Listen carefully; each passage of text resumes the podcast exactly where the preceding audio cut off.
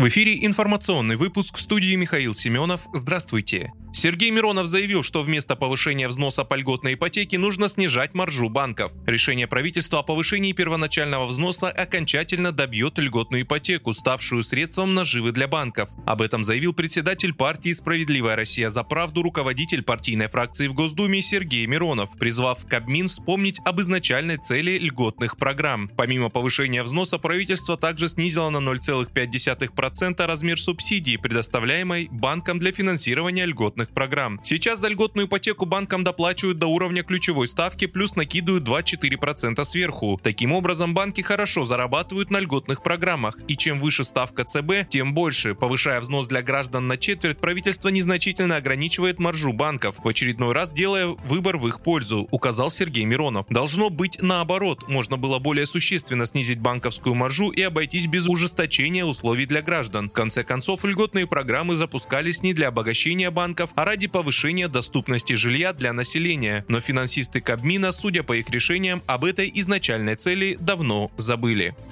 Тверской областной суд вынес приговор россиянину Сергею Кабанову, который по заданию спецслужб США контрабандой поставлял за границу изделия для ракетной техники. Об этом сообщает Центр общественных связей ФСБ России. Гражданин РФ Сергей Кабанов признан виновным в государственной измене. По заданию американских спецслужб он организовал контрабандный канал поставки в США российских изделий военного назначения, сообщает ФСБ. Согласно приговору, Кабанов проведет 12,5 лет в колонии строгого режима. По данным ФСБ, Кабанов действовал в интересах одной американской фирмы, подконтрольной Министерству обороны США. Контрабанда шла через Латвию. В ходе оперативно-розыскных мероприятий этот канал был ликвидирован.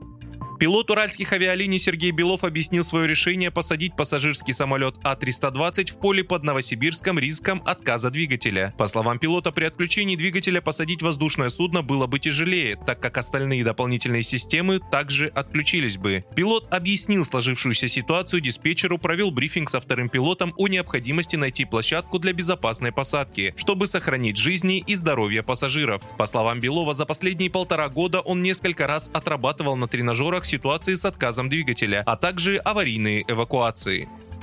Мессенджер WhatsApp принадлежит признанной в России экстремистской компании Meta, объявил о новом функционале. Теперь пользователи более чем 150 стран могут создавать и подписываться на каналы. Сообщается, что каналы, на которые пользователь подписан, будут скрыты от других пользователей. Среди предполагаемых новых функций – каталог каналов с автоматическим фильтром по стране пользователя, возможность отправлять эмодзи реакции и пересылать посты в чаты и группы. Кроме того, администраторы смогут редактировать посты в течение 30 дней после их публикации, что обеспечит обеспечит большую гибкость в управлении содержимым канала. Вы слушали информационный выпуск. Оставайтесь на справедливом радио.